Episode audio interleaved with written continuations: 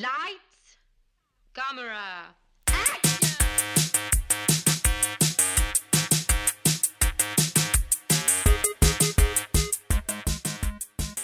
Aujourd'hui à l'émission, Pink Flamingos, Stalker et Fitzcarraldo. Bienvenue à On de film.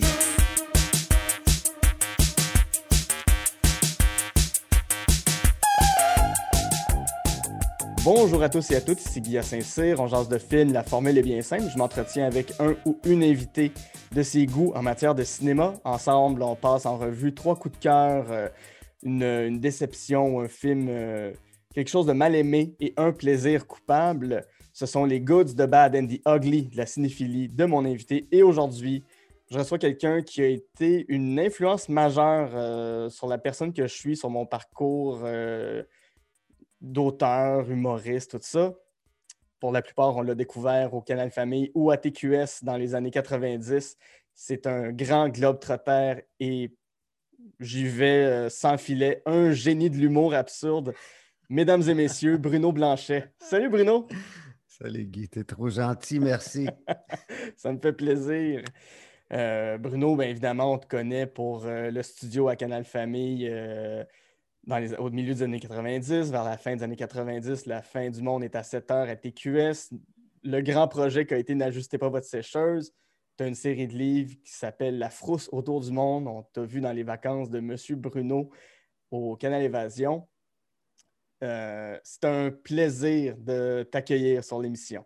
Vraiment. Ben, c'est un plaisir d'être ici. Merci beaucoup. Ben, d'être ici. On est, on est loin un de l'autre. Oui. hein? Les gens ne le savent pas, peut-être. là, Je suis, euh, je suis en Thaïlande, je suis au nord de Bangkok en ce moment. Ouais. Et il fait, il fait froid ce matin, il fait 26. Ouais, bon, c'est beau, c'est beau. Euh, ici, en ce moment, il fait moins 9, fait que pff, on a, on a, on a le froid qu'on a. hein. Ouais. Avant Ouais, qu'on entre dans ta liste, très relatif. Oui, vas-y. euh, ouais, avant qu'on entre dans ta liste, c'est quoi les films qui ont marqué ton enfance? Avec quoi tu as grandi? Oh, God. Euh, moi, il y a, il y a- il y a une sorte. On allait au cinéparc en famille Mhm. euh, l'été. Et c'était. euh, on n'allait pas au cinéma. Quand j'étais petit, euh, moi, j'allais au cinéma tout seul. J'allais au cinéma Chamédé voir des films de Bruce Lee. Oui.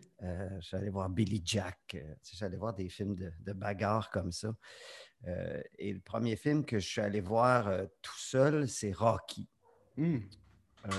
Rocky, pour un petit gars, ça, te, ça te bouleverse, ça te change, Oui. parce que c'est pas un film qui finit très bien. hein, Mhm. se- on s'entend.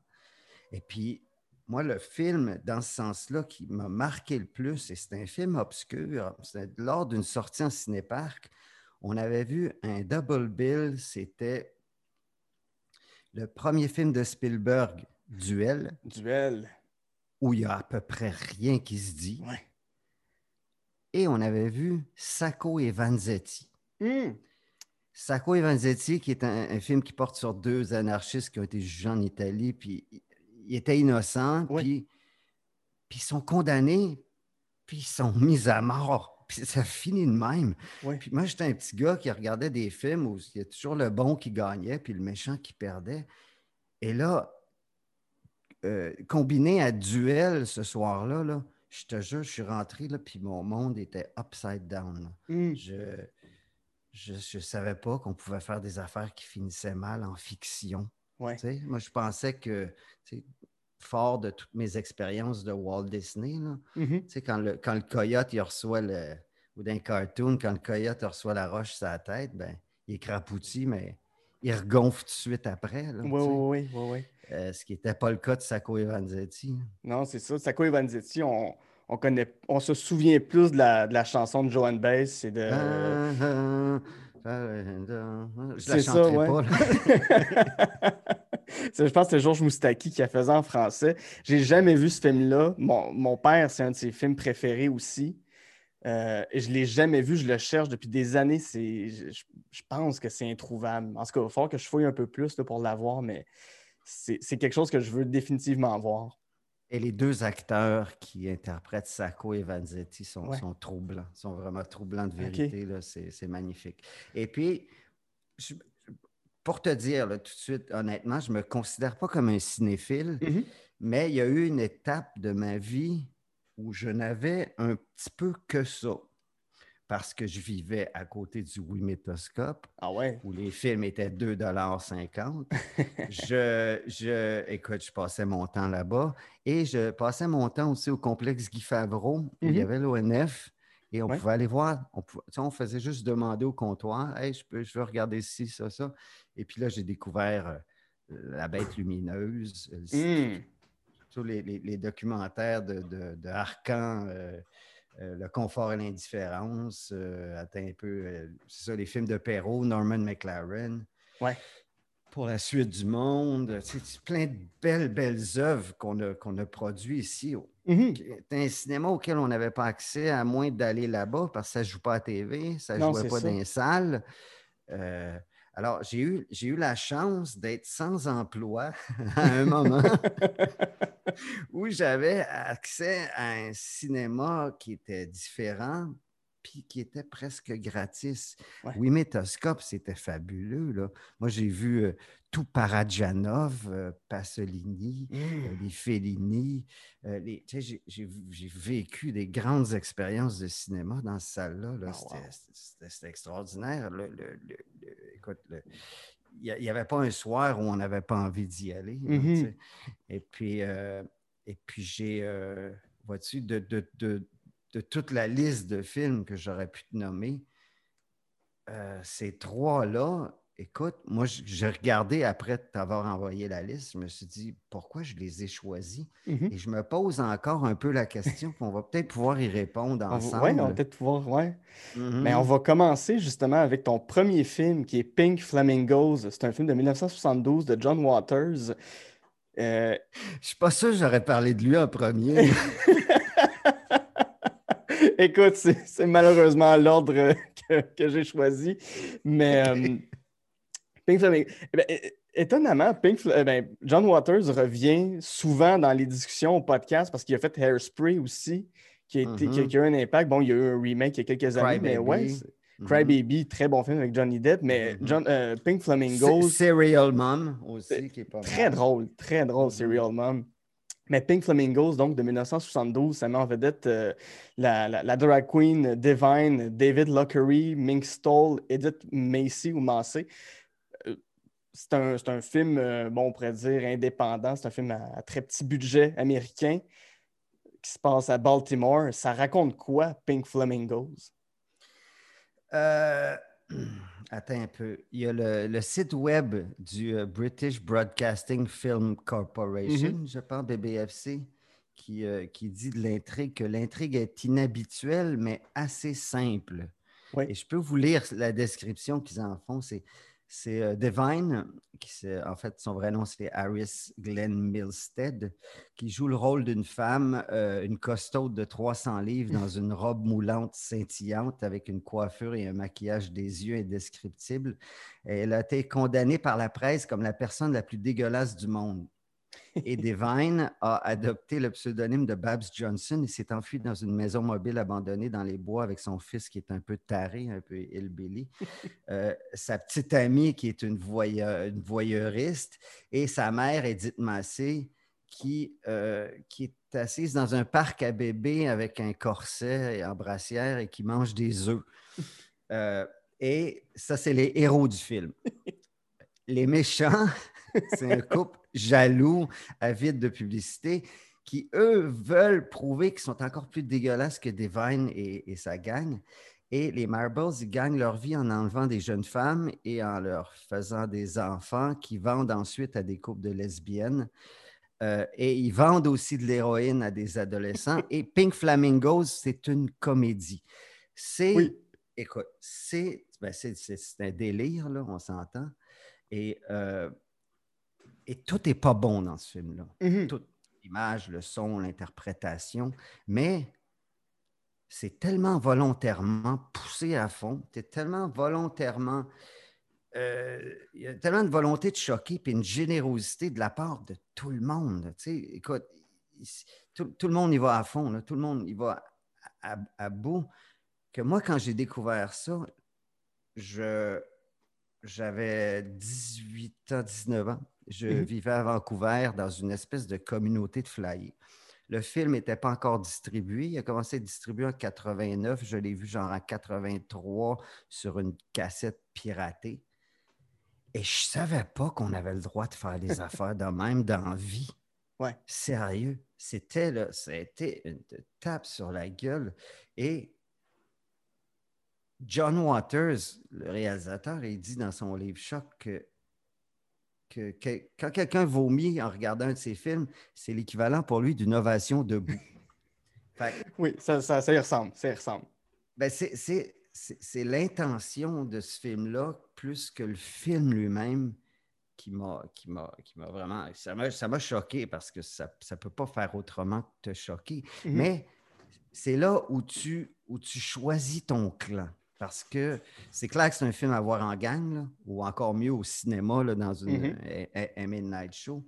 Euh, parce que Waters, ce qu'il souhaitait que les gens en tirent comme expérience, c'est qu'ils aient l'impression de faire partie d'un groupe unique de spectateurs, OK? de ceux qui sont capables de regarder le film jusqu'au bout sans être malades et sans se sauver en courant. Jusqu'à la dernière scène où, est-ce qu'on révèle le punch? On peut, on peut, Euh, oui. OK. C'est un film qui a 50 ans. Je pense qu'on peut le, le révéler. Parfait. c'est pas vraiment un punch, anyway, là, Il y a un petit chien qui fait un petit caca, puis le personnage principal, il le ramasse, puis il le mange. OK. Bon Ouais. déjeuner, tout le monde. Euh, et d'ailleurs, Waters, il disait que c'était la première scène à laquelle ils avaient, ils avaient pensé euh, avant, avant, avant même de commencer le film. Parce que comme il disait, comme j'ai juste 10 000 piastres, comment je peux faire compétition avec les blockbusters? Pour lui, c'était de créer une scène qui était tellement choquante que personne n'oublierait jamais son film. Mhm. Et dans ce sens-là, je dis mission accomplie. Il était punk avant le temps. Ouais. Il était, il était. Écoute, il y a tellement de, de choses dans ce film-là qui sont, qui sont annoncées et qui deviennent réelles un peu plus tard. Tu sais, c'est comme il fait la, il fait le, comment il fait l'apologie des, des- des tueurs en série. Là, tu regardes Natural Born Killers plus tard, tu regardes euh, Hannibal, tu, sais, là, euh, il, fait, il fait dans ce film-là tellement d'affaires qui, qui n'avaient jamais été faites, Mhm. qu'il y avait- on n'avait jamais osé faire. Ouais. Le film est pas- sorti en, en 72, puis il est dédié à la famille Manson, ce qui est quand même déjà très audacieux et très, euh, très poussé. Oui, mais il faut entendre, faut en- avant de juger là, euh, comme ça, il faudra. Parce qu'on on aura envie de dire, ben, ça ne sert à rien, c'est Ouais. juste dégueulasse pour être dégueulasse.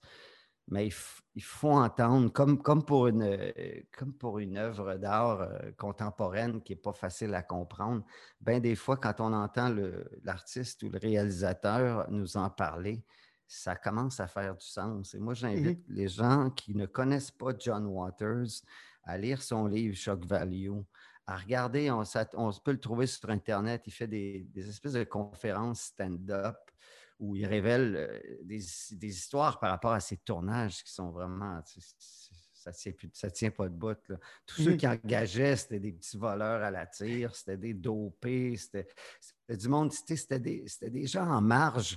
Et il a créé avec des gens en marge un cinéma en marge.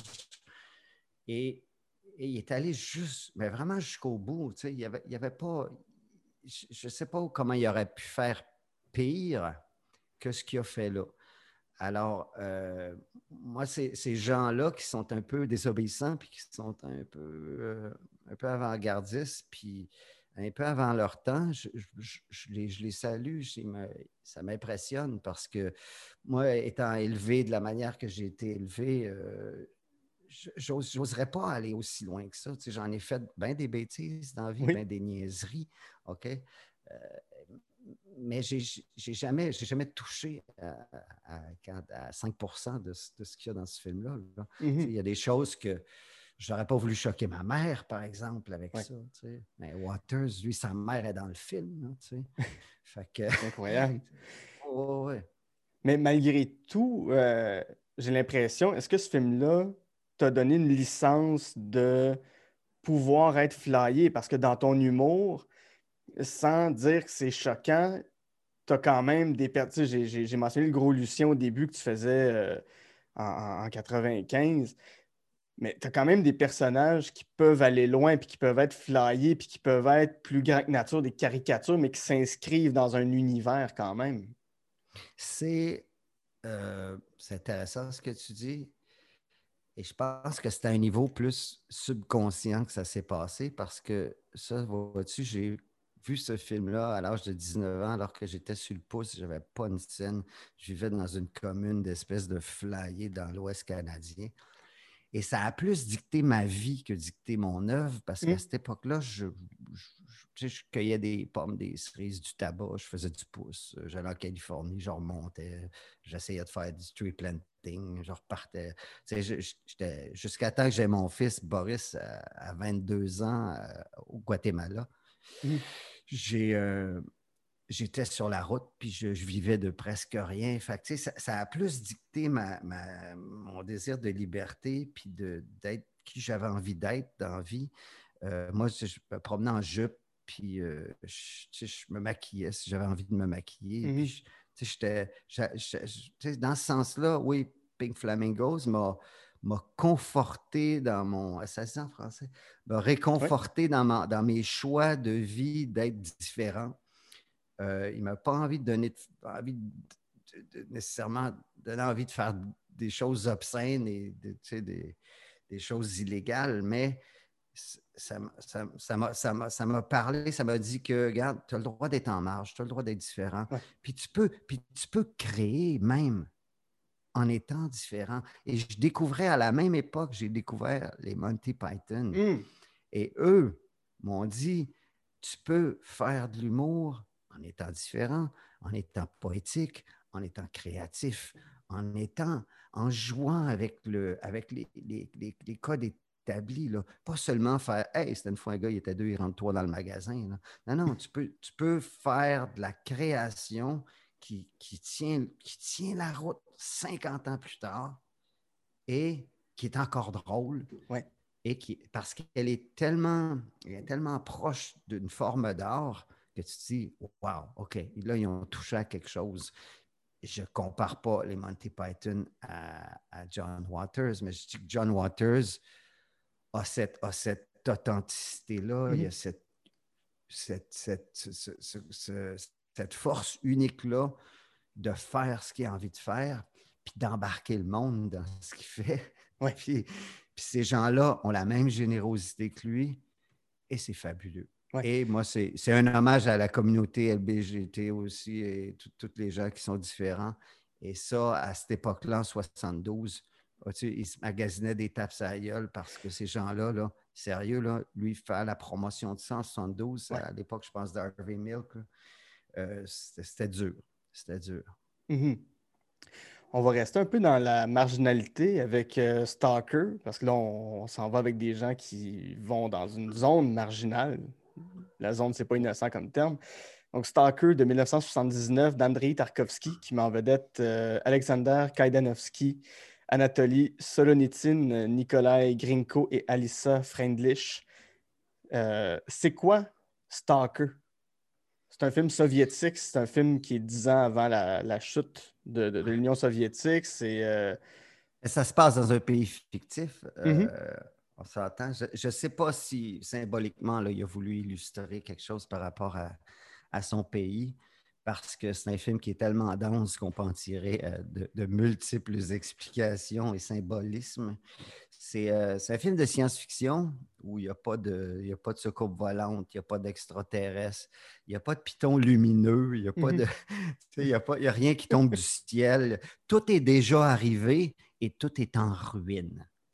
That's it. C'est le sujet qui est un sujet de science-fiction. Et c'est une, adaptation d'un livre de, des frères Strugatsky qui s'appelle Roadside Picnic. C'est pas du tout le livre, mais euh, j'ai lu que les frères Strugatsky, c'était des. Euh, comment dire? C'était ces deux auteurs soviétiques de science-fiction et ils sont, ils sont sous-estimés par rapport à leur impact qu'ils ont eu sur la science-fiction, semble-t-il. Je ne suis mm. pas un expert, mais en tout cas, si ça vous intéresse, allez voir Roadside Picnic des frères Strugatsky. Ça fait comme 126 pages. Euh, j'ai commencé à lire et ça m'a pris la tête, man. J'ai pas de la misère à lire de la science-fiction. Sérieux, là, ça c'est. On, a tous nos, talents. Les, euh, la, la, prémisse de l'histoire, C'est qu'il y a un objet qui est tombé du ciel. L'armée a envoyé des soldats et les soldats ne sont jamais revenus. Fait qu'ils ont mhm. barricadé la région complète qui s'appelle la zone, comme tu disais. Évidemment, c'est interdit d'y aller parce qu'il paraît que dans la zone, le danger, c'est qu'on serait comme confronté à, une autre réalité. Euh, mais on raconte que ceux qui ont survécu aux terreurs du, du grinder, et là, je ne parle pas de l'application, c'est une espèce de tunnel sans fin, OK? Ces gens-là auraient découvert un endroit, un endroit mythique qui s'appelle euh, The Room. Et là, je ne parle pas du film de Tommy Wiseau. De Tommy Wiseau. oh, hi, Mark! I did not. Uh, c'est un endroit où. I did not, Hitler. I did not. I did oh, not. Là, tous ceux qui ne l'ont pas vu nous prennent pour des tarés. Euh, si, euh, si on se rend dans cet endroit-là, donc dans The Room, euh, tes souhaits sont supposés se réaliser. Et puis le stalker dans l'histoire, c'est le guide qui amène les gens de manière illégale dans la zone à la recherche de The Room. Et dans le film, qui nous concerne, il amène un, écrivain, un artiste, un mhm. créateur et un professeur de physique, un, scientifique.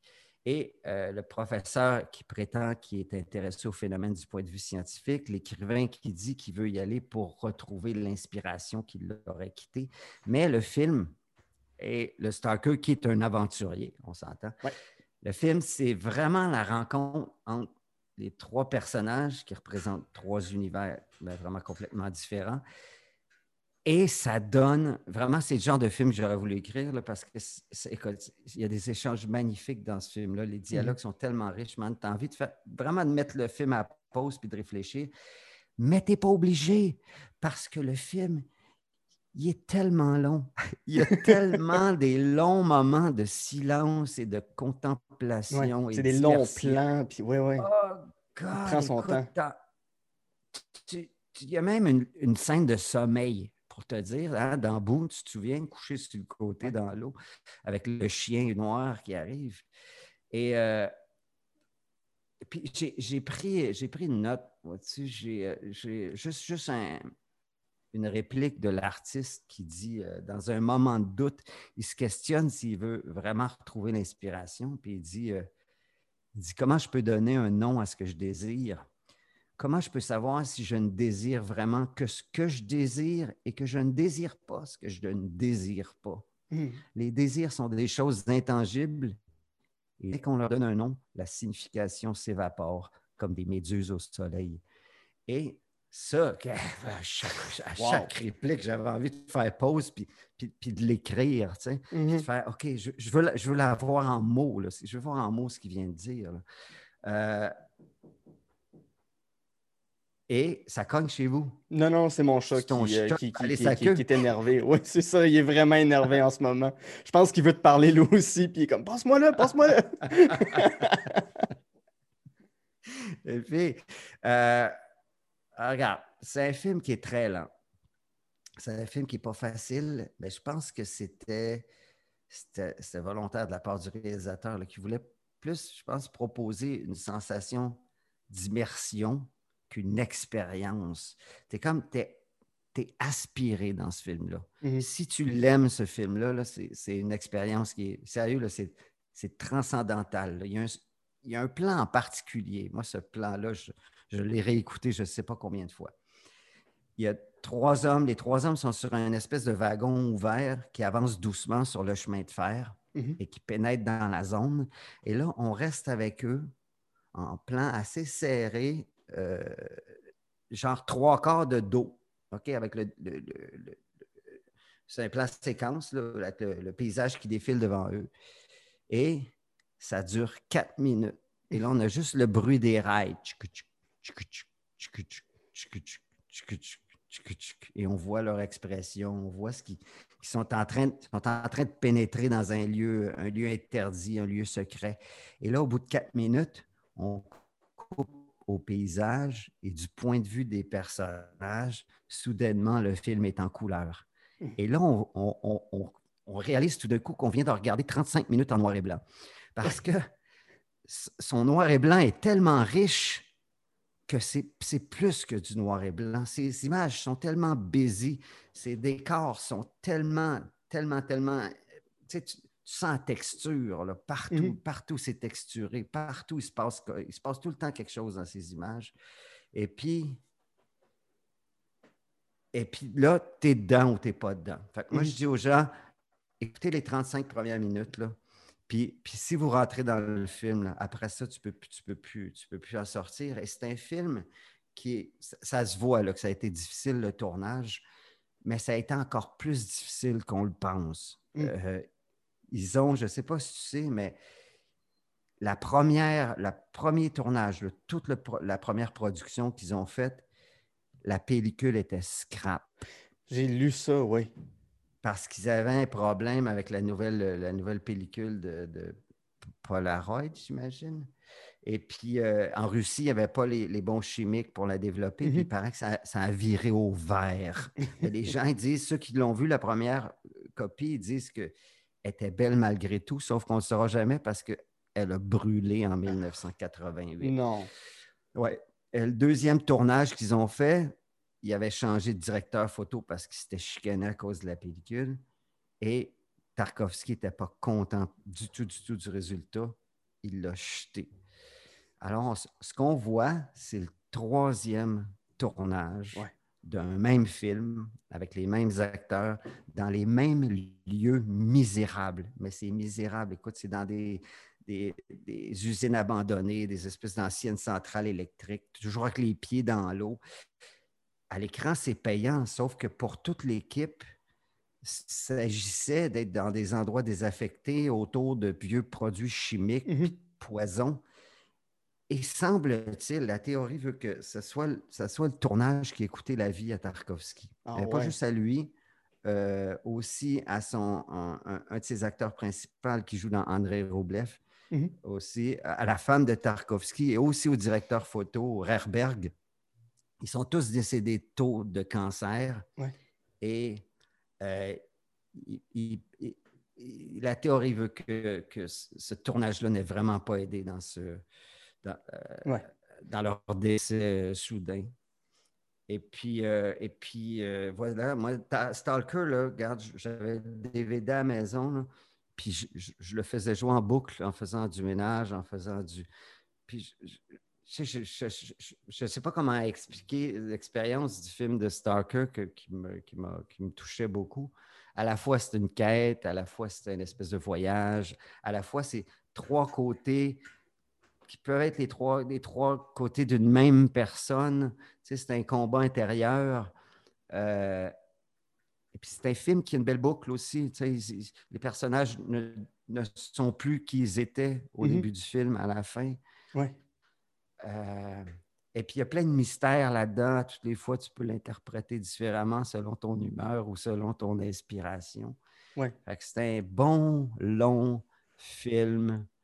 Et puis, c'est quelqu'un qui a fait tellement du beau cinéma.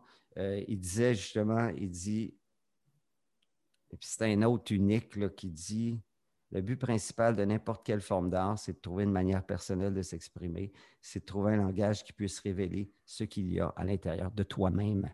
Et, vois-tu, ce sont ces créateurs-là qui, qui- qui m'attirent. moi. Mhm. Et puis, je le- on- quand on le sent dans l'œuvre en plus, c'est sans doute pas son meilleur film, Stalker. Moi, je pense que Le Miroir est encore plus fabuleux. J'ai pas vu celui-là. ouais. Ah, God. Un autre, un autre tough, là, tu sais. Euh, Mais c'est Euh, rare avec Tarkovsky qu'on est dans, dans, dans le léger, puis dans. c'est pas, pas des comédies ouais. musicales euh, de Broadway. Là.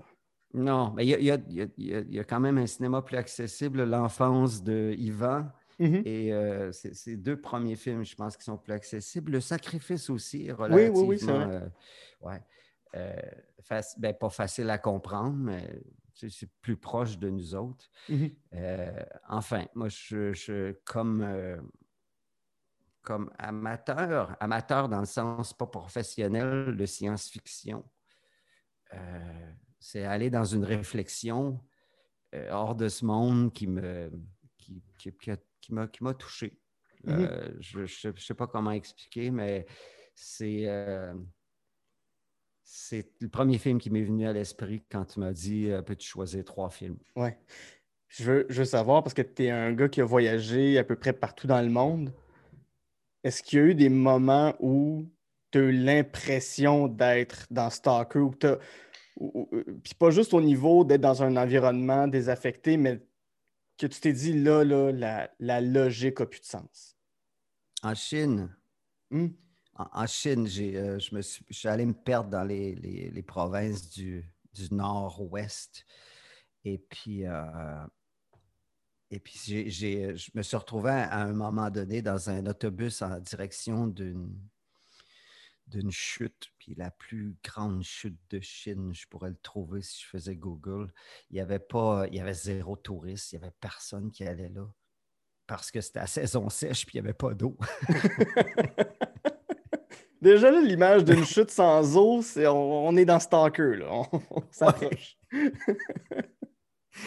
Ça pour dire que j'embarque dans un espèce d'autobus pourri avec mon, mon- mon petit. Je, je l'avais, je l'avais sur un bout de papier parce que c'est comme ça qu'on communique le mieux euh, avec euh, les Chinois. Et euh, l'autobus s'est arrêté au milieu de nulle part. Et le mec, il m'a pointé. Là, sors, mets-toi là, bouge pas. Et là, j'ai vécu à peu près une heure assez troublante. J'étais comme au milieu d'un village qui m'avait l'air d'être à moitié abandonné, Mhm. avec des enfants qui sortaient la tête une fois de temps en temps pour rire de moi. Puis ils se cachaient. Hey man, c'était- peut-être plus un film d'horreur qu'un film de science-fiction. J'étais plus dans Children of the Corn là, que dans-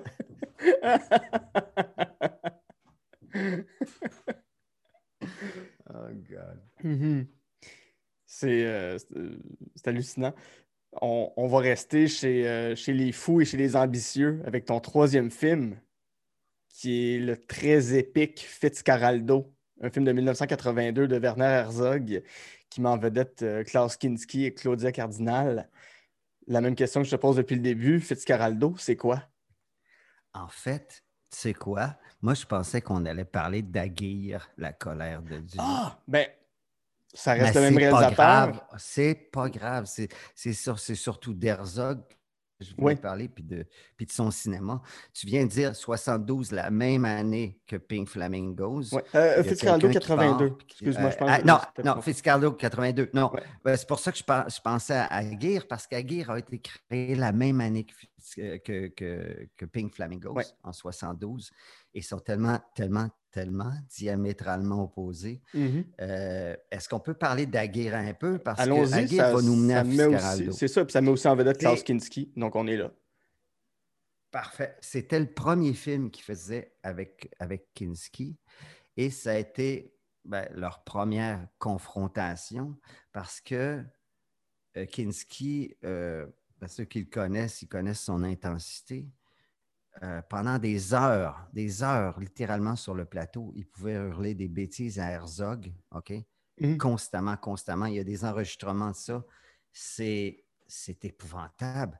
Mais aussitôt que Kinski était prêt à tourner, c'est-à-dire quand ça y tentait, Herzog, il se dépêchait à le filmer pour pouvoir garder de cette énergie-là, Hmm. de cette espèce d'hystérie-là presque naturelle, euh, surnaturelle de, de Kinski.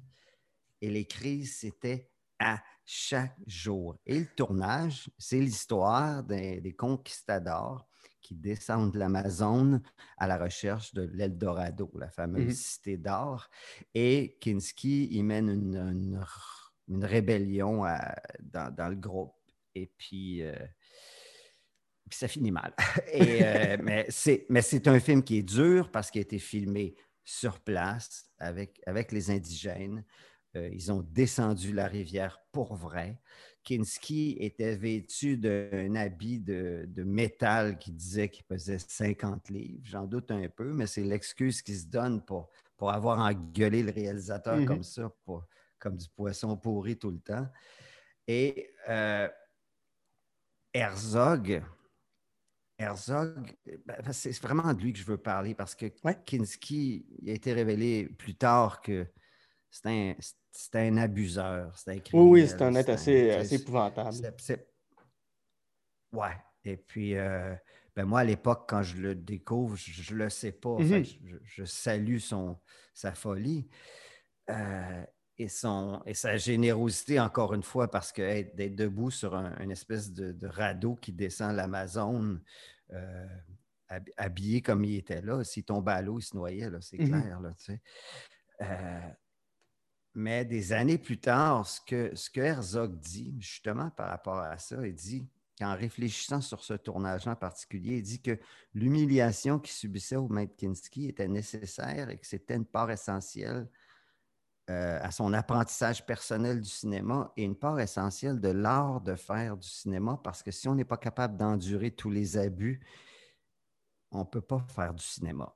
C'était une autre époque, on s'entend dessus, mm -hmm. parce que euh, moi, j'ai vécu cette époque-là un peu des réalisateurs qui te rentraient dedans.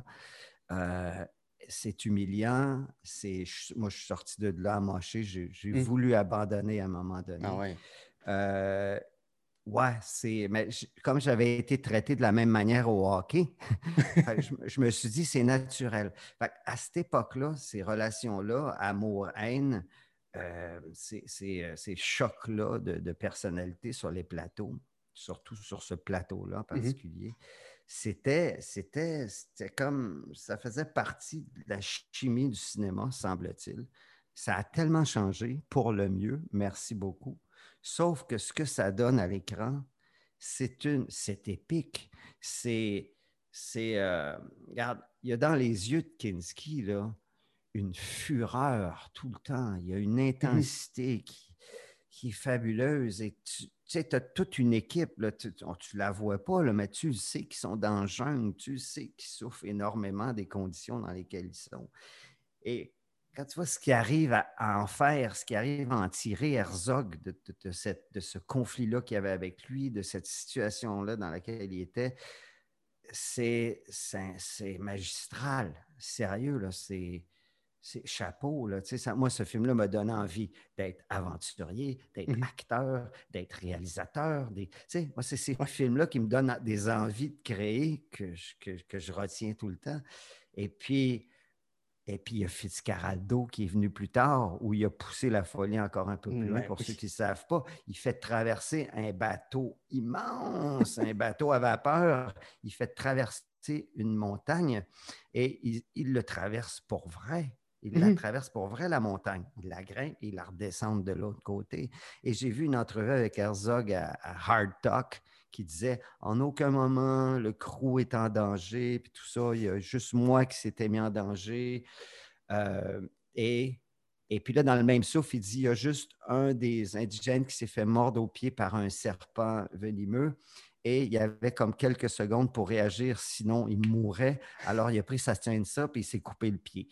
Et, fait que, tu sais, bon. dans un. Ouais, c'est dans ces conditions-là qu'il tournait. Alors, de. Ah, il y a une petite anecdote par rapport mm -hmm. à ça. C'est parce que c'est encore Kinski qui joue oui. dans, dans Fitzcarraldo. Il y a la scène où il va, il va faire sonner la cloche. OK? Je ne sais pas si mm -hmm. tu te souviens de cette scène-là. Il monte dans un clocher blanc. Il monte dans un clocher blanc. Il y a une habit, un habit blanc. Puis, puis là, là, il sonne la cloche. Là, puis il est comme. Ah, il va briser. Là, puis il hurle. Il était question d'avoir Mick Jagger dans le rôle de Klaus Kinski okay, mm. auparavant. Et Mick Jagger a fait le, le, le test, euh, son test euh, de, de, casting. Oui. C'est la scène de la cloche. Et ça vaut la peine de le chercher. Je pense que ça existe sur YouTube. Okay. Le casting de, de, de, de Mick Jagger comparé à la scène finale avec Klaus Kinski. Et là, tu fais OK, je comprends pourquoi il s'entêtait à tourner avec ce fou-là. Mm. Parce que le résultat à la fin était, était, euh, était, était imprévisible. Et c'est ça qu'il dit qu'il a appris de, de Kinski. Il a appris, il a appris le souffle d'un acteur, il a appris l'instinct des acteurs, il a appris, il a appris à écouter le, le, le à, à, choisir le bon moment pour tourner. À, il dit Kinski m'a appris tellement parce que lui, il n'a jamais fait d'école de cinéma, Herzog. Mm -hmm. Lui, c'est un self-made man. Ouais. Il s'est mis à, à, faire des films. Euh, on dit qu'il a utilisé un téléphone pour la première fois à 17 ans, puis il a fait tourner son premier film à 19. et, euh, et Herzog, c'est. Écoute, Herzog, c'est. Faut, ceux qui le connaissent Fou, pas. oui. Oui, oui. Herzog, il marche. OK? À un moment donné, son film était projeté à Cannes. Il a marché de- d'Allemagne jusqu'à. Cannes. tu sais. Il y a, il y Parce une lui- histoire comme celle-là aussi, où est-ce qu'il y avait une amie à Paris qui avait un cancer. Lui, il était, il était à Berlin. Il a dit, je viens te voir avant que tu meurs. Mais tu ne meurs pas avant que j'arrive. Je m'en viens à pied. Fait qu'il est parti de Berlin jusqu'à Paris. Puis quand il est arrivé, son ami euh, a- est est finalement décédé à ce moment-là. Mais elle l'a attendu. Wow. Mais tu sais, qui dit que le monde s'ouvre à ceux qui marchent. Et pour lui, le tourisme, c'est un, c'est, une aberration. Lui, il dit euh, aller à la rencontre des gens, là, Mhm. c'est pas en allant voir des, des sites touristiques, c'est en marchant. Lui, il marche avec un, un minimum. euh, il, y a, il y a de quoi se faire un peu à manger. Il a sa gamelle, il a son, son filet à moustique. Et puis, euh, lui, il se force à aller rencontrer des gens parce que parce qu'il n'y a rien. Il voyage avec rien. Et, euh, c'est, un, monsieur qui est fascinant, qui a fait des documentaires brillants, qui a fait des films complètement fous et qui continue à être inspiré, puis qui continue à, malgré s'il doit avoir 70 ans passés, là, Mhm. il y a- il y a- tu l'entends en entrevue, là, il a encore la même énergie. D'ailleurs, il joue dans The Mandalorian. C'est vrai. C'est Il vrai. fait, le mé- il fait un méchant dans The Mandalorian. Ah oui, il fait Puis- tout. Ben ouais, mais dans The Mandalorian, là, tu- il aurait pu l'appeler le méchant Werner Herzog. Oui. c'est, c'est juste lui. Oui, oui. c'est juste sa voix qui est, qui est, qui est Ouais. rassurante. puis ça... il, y a, il y a le ton autant rassurant qu'in- qu'inquiétant. Et il dit, il dit, euh, il dit, je peux juste jouer des vilains. Il dit, je pourrais pas jouer dans une comédie romantique. Mais il a joué dans un film avec Tom Cruise aussi, où est-ce qu'il jouait le méchant. Encore une fois, j'ai euh, plus le titre, mais tu sais, un gros film d'action, blockbuster hollywoodien. Puis c'est, pour une raison inconnue, c'est Ah, lui qui est là. Euh, Ah non, c'est un, gars qui, qui, qui- qui- accepte des projets inusités parce que c'est un. J'ai l'impression que c'est quelqu'un qui, est- qui- qui est très curieux. Euh, Oui. une, une autre anecdote que j'avais entendue par rapport à Fitzcarraldo, c'est que Kinski, comme à tous les jours, menaçait de partir, menaçait de quitter le plateau. Puis Herzog a sorti un fusil. Il a dit il y a six balles là-dedans. Il y en a cinq pour toi, une pour moi. Fait qu'on fait la scène. Kinski Et a fait OK, ça- parfait, on y va. OK. Et ça, il y a plusieurs versions de celle-là. C'est Je possible. viens d'en- Je viens d'entendre Herzog dire que lui avait le fusil de Kinski qu'il avait confisqué parce que Kinski avait tiré à travers la hutte des, des- des figurants parce que les figurants, ils riaient le soir, puis Kinski, ils ne savent pas pourquoi, mais Kinski s'est mis à être enragé parce que Why are they laughing? Puis là, il a tiré trois balles dans la, hutte. Et, et fort heureusement, dit, dit Herzog, il y a juste quelqu'un qui a perdu un bout de doigt. Il n'y a personne qui a perdu la vie. Et Herzog dit on a dû lui confisquer son Winchester. Et là, l'intervieweur lui dit Est-ce que vous aviez le fusil en votre possession quand vous avez menacé de, de- de tuer euh, Kinski Il dit non. Mais il dit Est-ce que vous l'auriez fait? Il dit, et là, il prend un long, long temps, une longue réflexion, où il dit C'est dur à dire. Aujourd'hui, je trouve ça drôle. Aujourd'hui, je préfère en rire. Et Kinski dit Moi, je l'aurais jeté au piranha Herzog.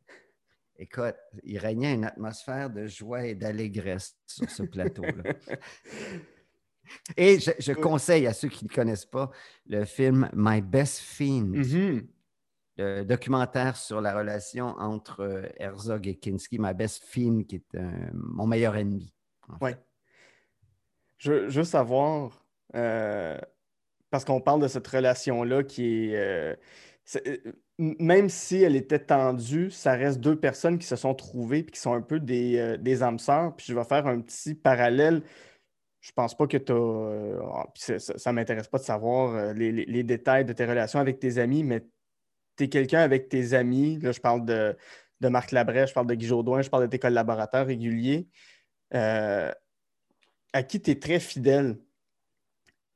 J'aimerais t'entendre sur ces amitiés-là. Comment tu préserves des amitiés dans le, dans le long terme? Comment tu te rends compte que quelqu'un est important pour toi dans ta vie? Euh, encore une fois, c'est un mot que j'utilise beaucoup, c'est euh, la générosité. Mhm. Euh, travailler avec quelqu'un qui sortient, je ne suis pas capable. Travailler avec quelqu'un qui ne donne pas tout ce qu'il a donné, j'aime autant pas le faire. En même temps, pour moi, faire quelque chose de facile, j'en vois pas, vois pas l'intérêt.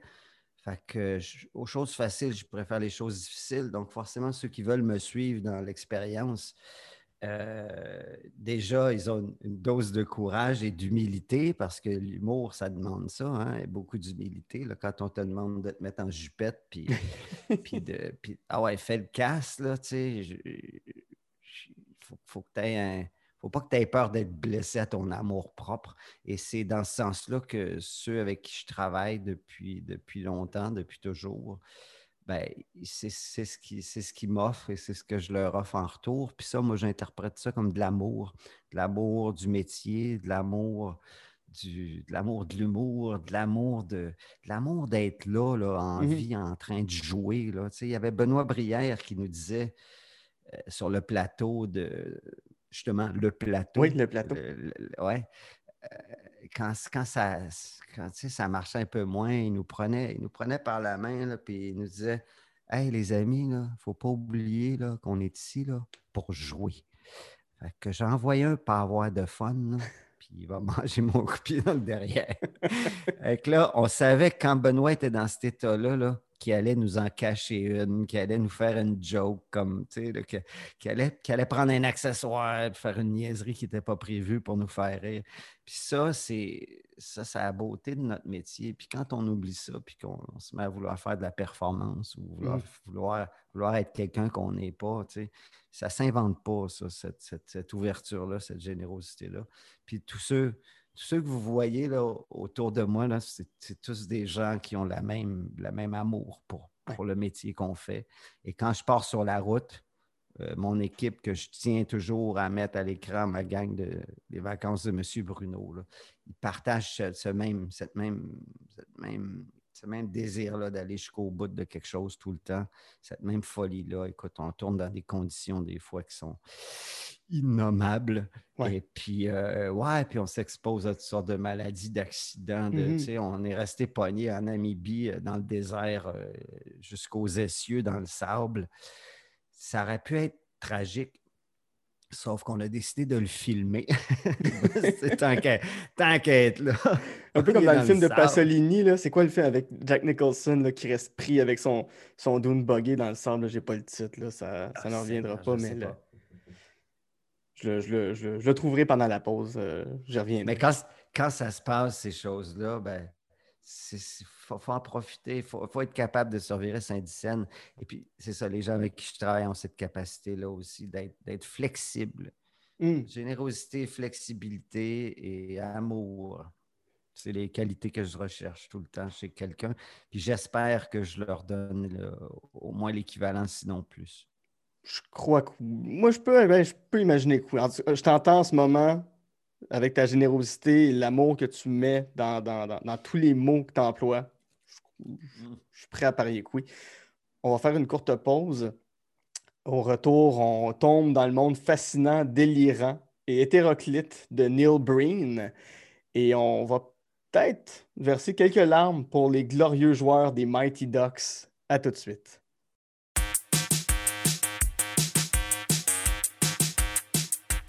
Je profite de ce moment pour vous dire que On de film est disponible sur Patreon au www.patreon.com Jase de film. Vous y retrouverez le podcast L'armoire à cassette où je jase avec ma sœur Geneviève des nombreux films qui ont marqué notre enfance, ainsi que le podcast Amour et Flamèche où je fais découvrir pour le meilleur et pour le pire les films de l'univers Marvel à ma meilleure amie Camille.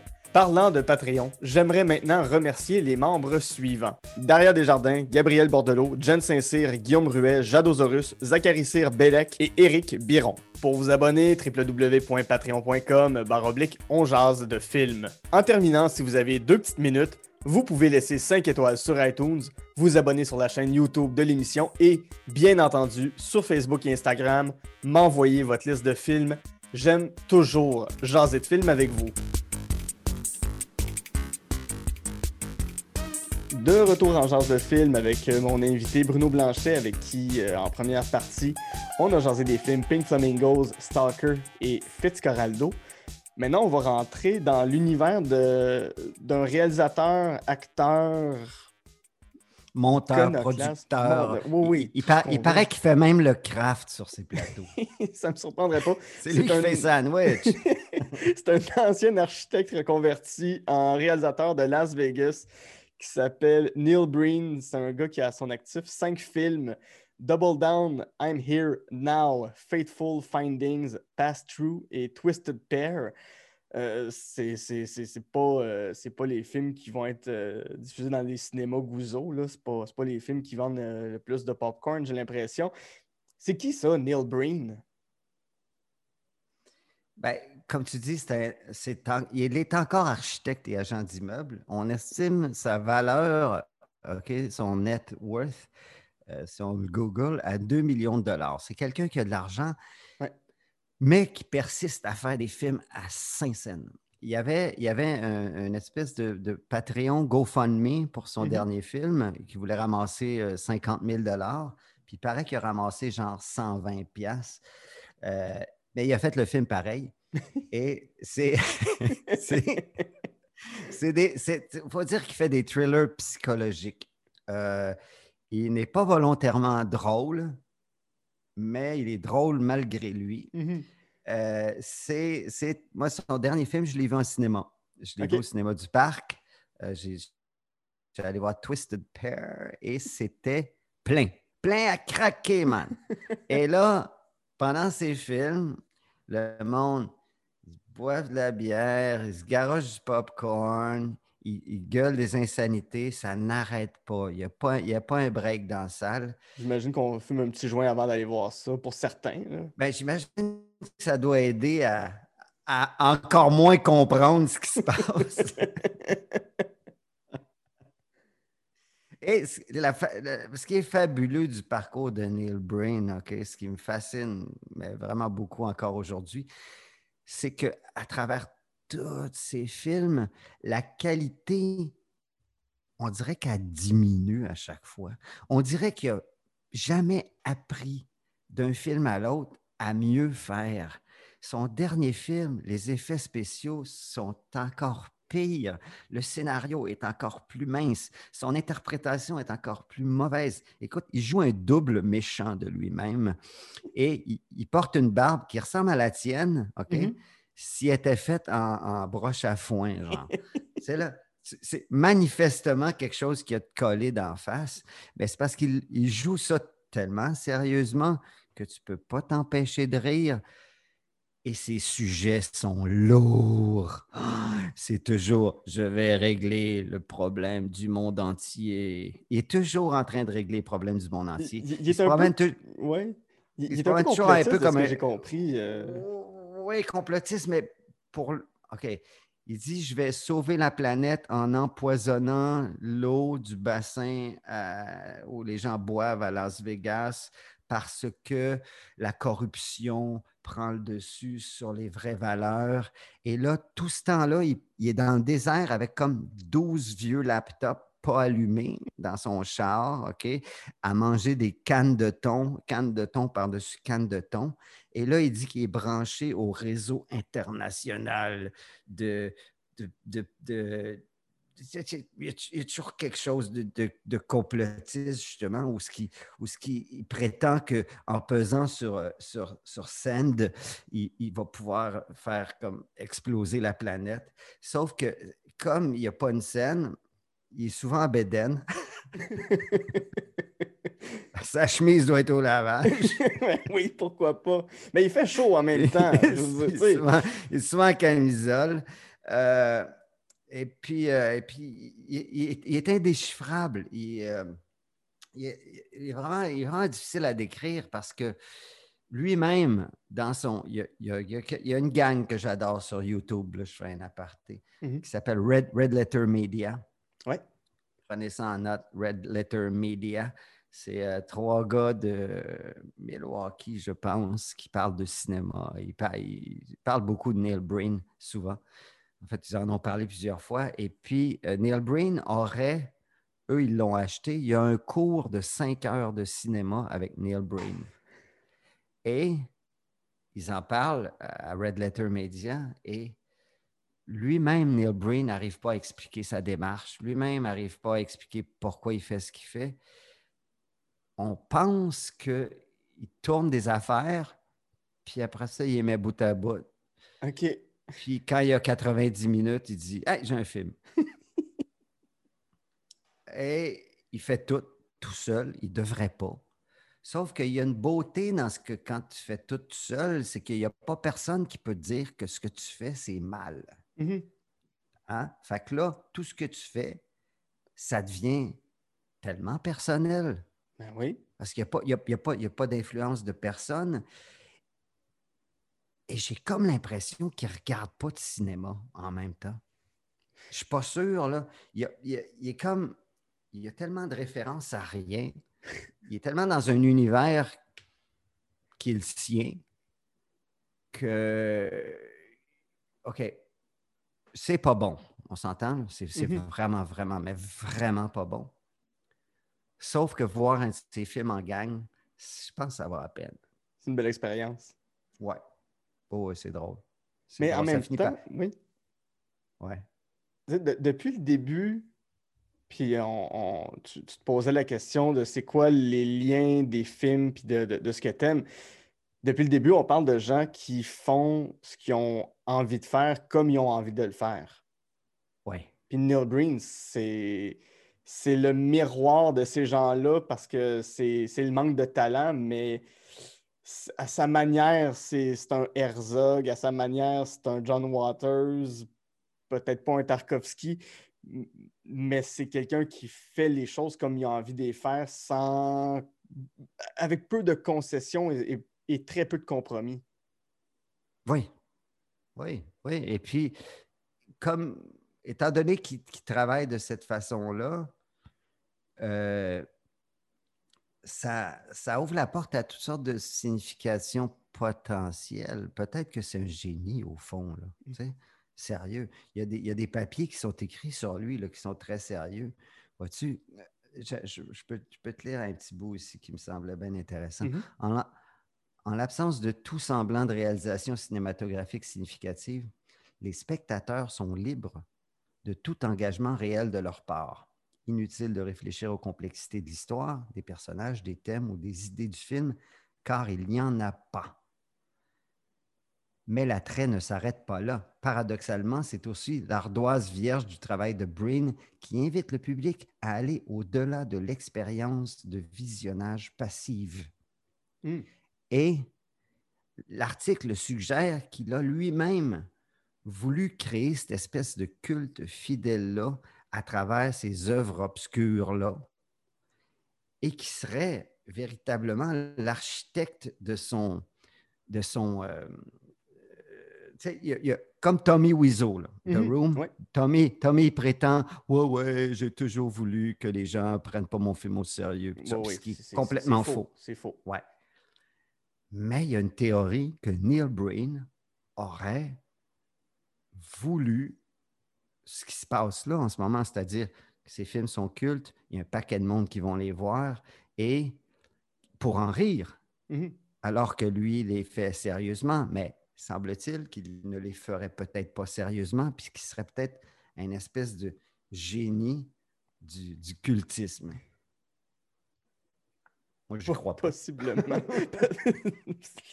c'est sûr. Je pense, qu'il n'y a juste pas de talent.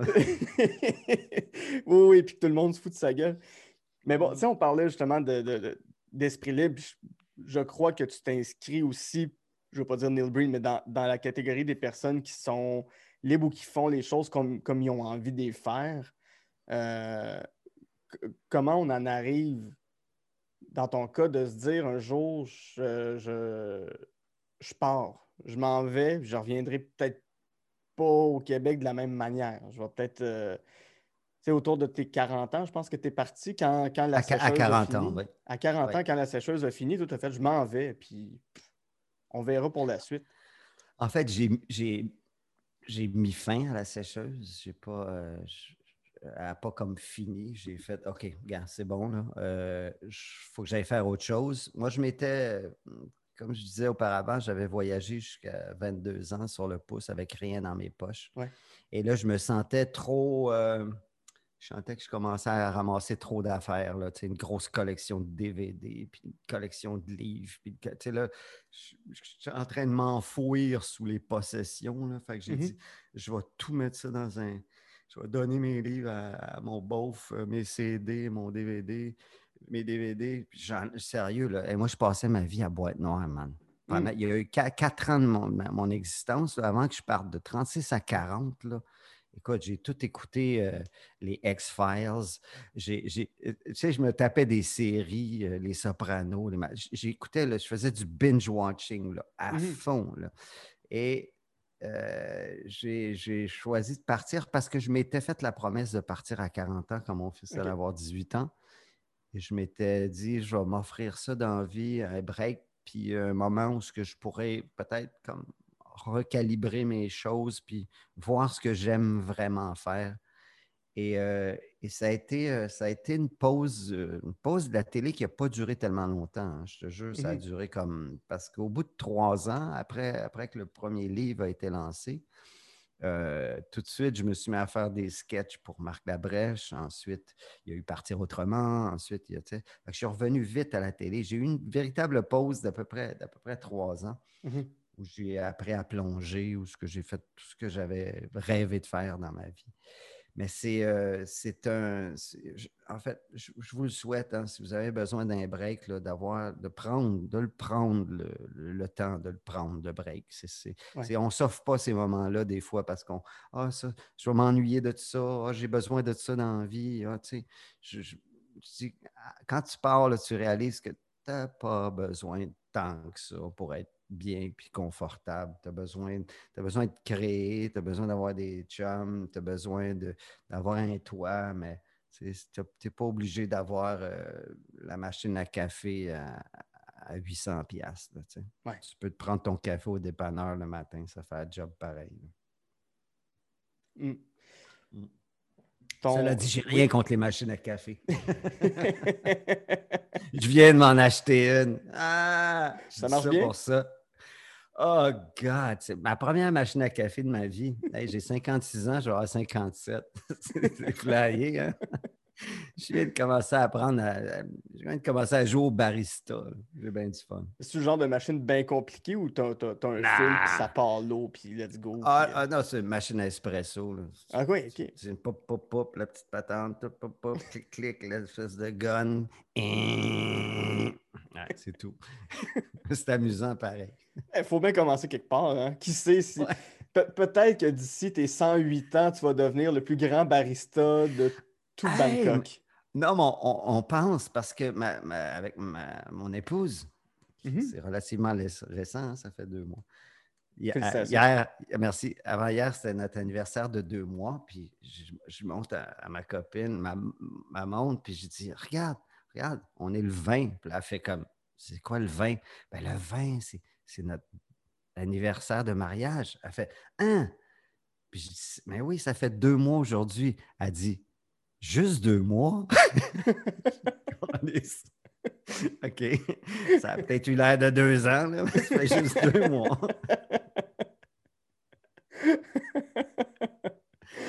Ah, en tout cas.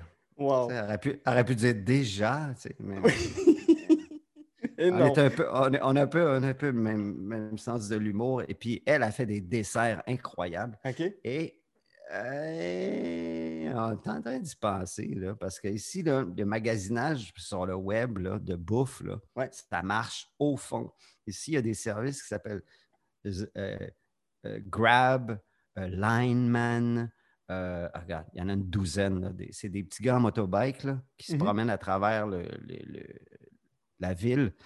et qui font des livraisons de toutes sortes d'affaires. Fait que tu peux commander, tu peux faire. Elle a des amis qui font. Tu sais, il y a une amie qui fait un plat, puis elle le fait super bien. Ben, c'est son sideline, elle. Tu sais, quand elle a fini sa job, elle fait des plats, elle a des commandes, elle les envoie par Grab. Hmm, ça se peut qu'on se parte un petit truc là. Où ah ben ouais, pourquoi pas. peut-être pas du café. Là. Ah ah, j'ai, fait l'expérience de la poutine. Oui, pourquoi pas le, le panna cotta cette fois-ci. Oui, oui. Ben ça marche encore, la poutine. Oh ouais, cool, ben, tant mieux. Ça marche au bout. Mhm. On va passer à ton euh, dernier film, c'est euh, les Mighty Ducks qui encore là s'inscrivent dans euh, ce que tu m'as dit qui étaient les films de sport, surtout les films de sport de Disney. mais les Mighty Ducks, c'est un film de 1992 de Stephen Harrick qui met en vedette Emilio Estevez, Josh Ackland, Josh Ackland et Lane Smith bon, pour ma génération, on a à peu près toutes vu les Mighty Ducks, mais pour les, pour les plus jeunes qui écoutent, euh, c'est quoi? C'est quoi ça, les Mighty Ducks, autre qu'une équipe à Anaheim? Euh, c'était, ben, je pense qu'ils ont pris le nom du film, les Mighty Ducks. Après, ils sont venus avant, l'équipe. Les Mighty Ducks, c'est, euh, ben, une équipe qui ils sont pas bons, puis c'est des losers, puis des nerds, puis puis des, des misfits, euh, encore une fois, du monde un peu en marge, qui ne sont pas supposés gagner, puis, puis ils finissent par gagner, puis c'est beau. moi, je, moi, je pleure. Je pleure. Les drames sportifs, là, ça me fait pleurer à tout coup. J'ai juste, je viens juste de dire le synopsis de l'émission, puis j'ai les yeux dans l'eau. Ah oui. pas de l'émission, du film, pardon. Oui. Euh, ouais, non, c'est dans mes plaisirs coupables, c'est ces, euh, comédies-là euh, où, c'est des, des perdants qui. qui euh, tu sais, Karate Kid, t'es plus petit, t'es pas. T'es celui qui.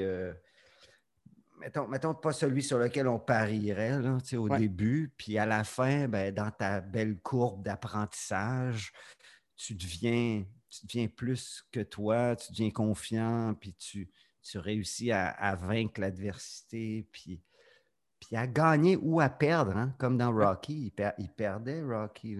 On revient. en fait, c'est incroyable, on a fait la boucle. On revient à Rocky. Ouais. Comme au début. J'ai dit, dit, les Mighty Ducks parce que c'était. Euh, c'est le premier film qui m'est venu en tête, parce que quand je pense à un film qui me fait pleurer, puis je suis je suis gêné parce que je me cache, parce que je mhm. pleure. je pleure à la fin du film.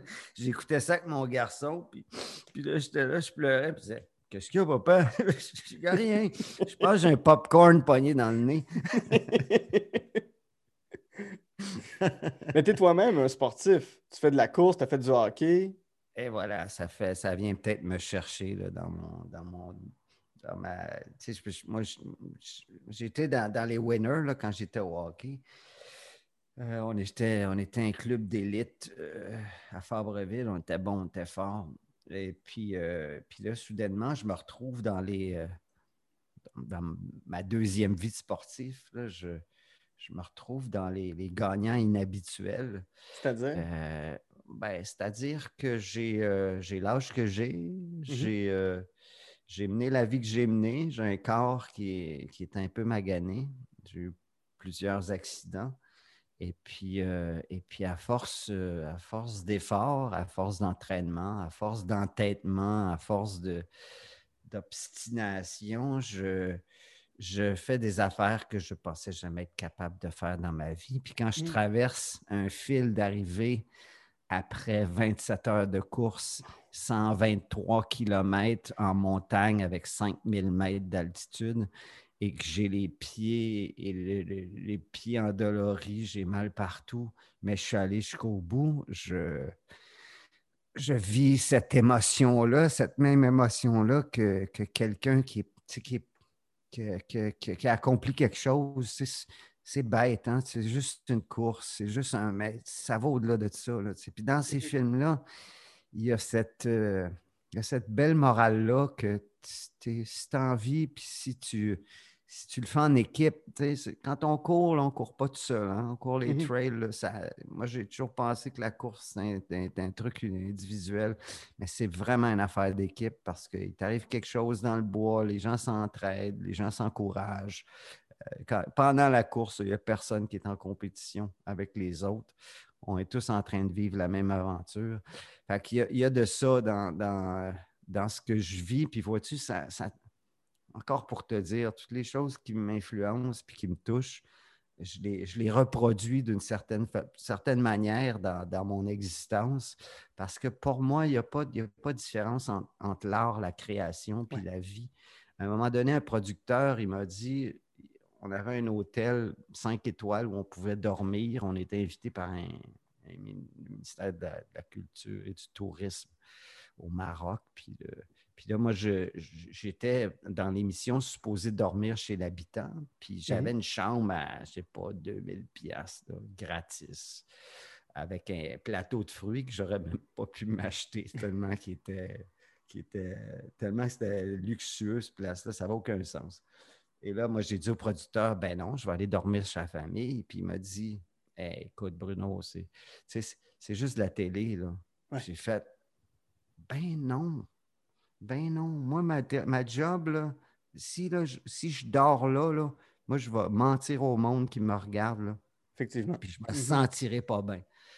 Puis quand on a fait semblant de prendre de l'ayahuasca à, à partir autrement, là, aussitôt que le tournage était terminé, j'ai dit à l'équipe, j'ai dit, moi, je reste ici, je m'en vais faire de l'ayahuasca parce que je veux pas que le monde dise, hey, ouais, t'es le show que tu as fait semblant de faire de l'ayahuasca. Non, Ouais. non, non, non, gars, je l'ai fait. J'ai fait semblant parce que pour le tournage, on pouvait pas le faire parce que Mhm. j'aurais été stone pendant.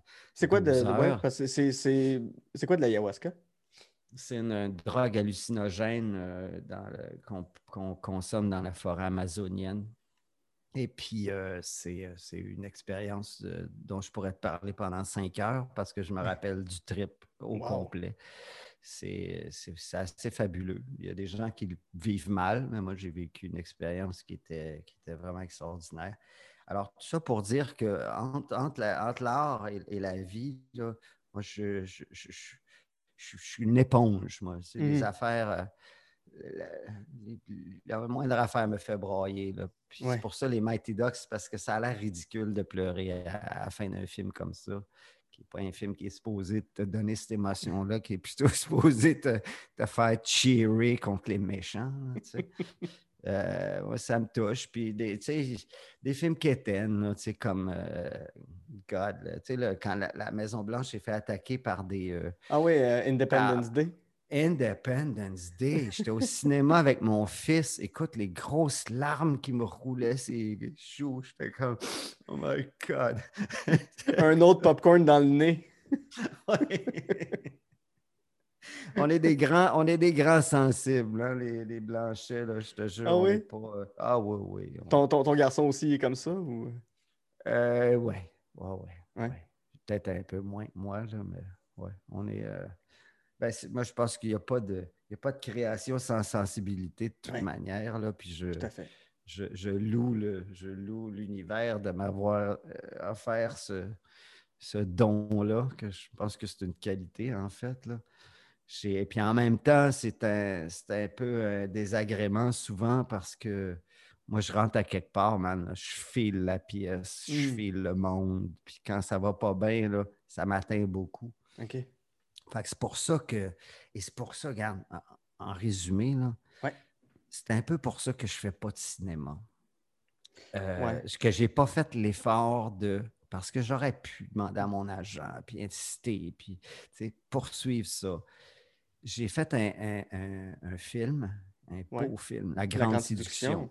Une expérience magnifique. Écoute, Ouais. on est allé à Cannes, puis à Cannes, j'ai vu un film de Greenaway assis à côté de Greenaway. Il Wow. était assis là, à côté de moi, pour The Tall Slipper euh, Suitcase.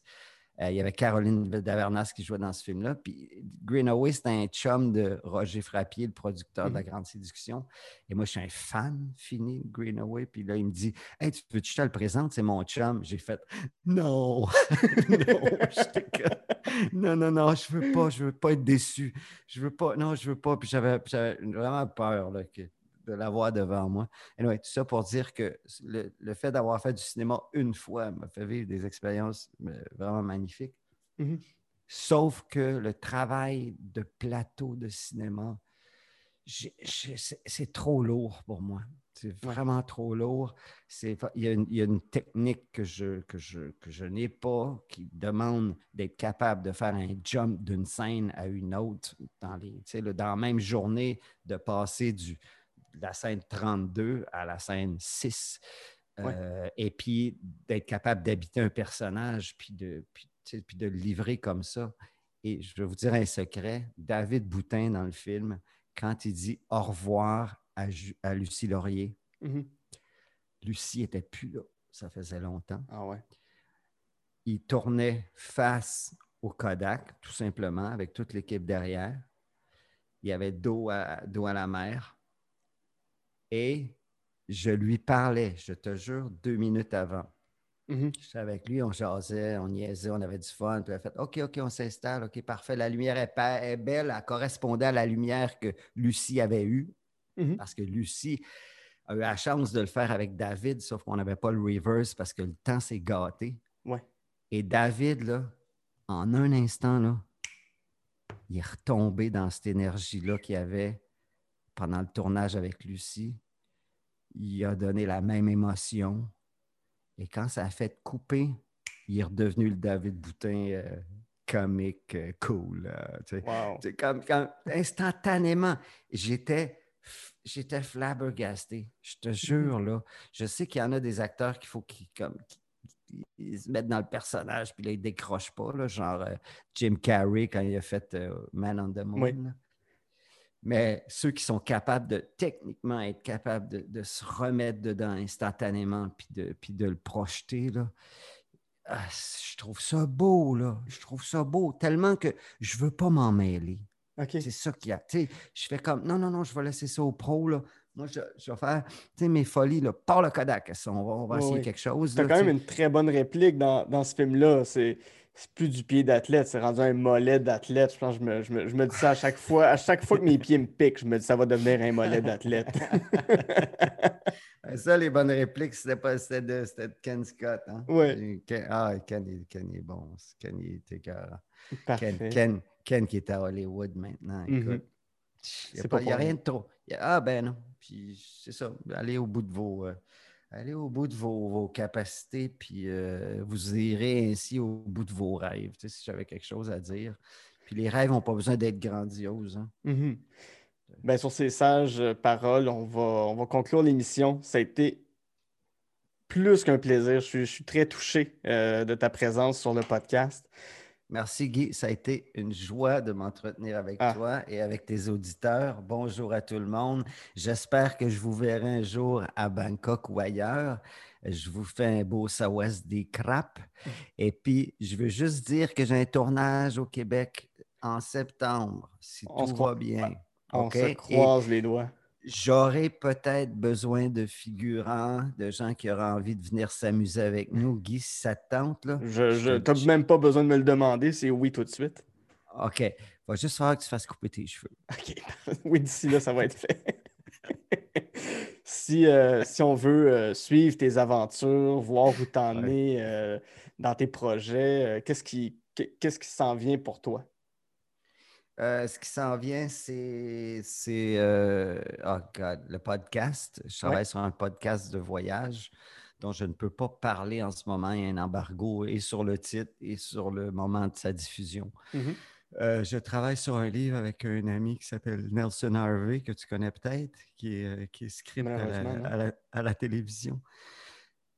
Euh, je travaille aussi à un projet pour Tout TV, là, dont le tournage doit se, se faire en septembre. Mhm. Sinon, ben, au quotidien, moi, je suis, euh, je suis ici en Thaïlande. Je suis un peu pogné à cause du COVID. Je ne peux pas rentrer à la maison parce que je ne pourrais pas revenir en Thaïlande. Fait que j'en profite pour meubler mon temps avec euh, des entraînements exhaustifs de, de course à pied, de natation et de bicycle parce que bientôt, on va pouvoir commencer à faire du triathlon puis de la course trail. Puis, puis on a quelques courses là, prévues en juin. Fait que là, euh, je m'entraîne avec euh, ma femme puis mes, euh, mes deux amis. Là, Ouais. Comme tu as vu à, à mon, à mon institut de Muay Thai où Mhm. je vis.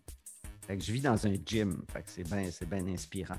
Fait que c'est ça, c'est ça les projets. Il va peut-être s'en ajouter d'autres, je sais pas. Mais jusqu'à date, moi, je suis, je, je suis comblé. Tu sais, je ne fais, pas- je fais pas des tonnes d'argent, mais j'en ai assez pour vivre. Fait que ça me convient. Super. Et, euh, et puis, euh, et puis ben, c'est ça, quand les, les- les frontières s'ouvriront, ben, qu'on se donne rendez-vous, tout le monde, euh, ici ou chez vous, en septembre. Exact. Yes, sir.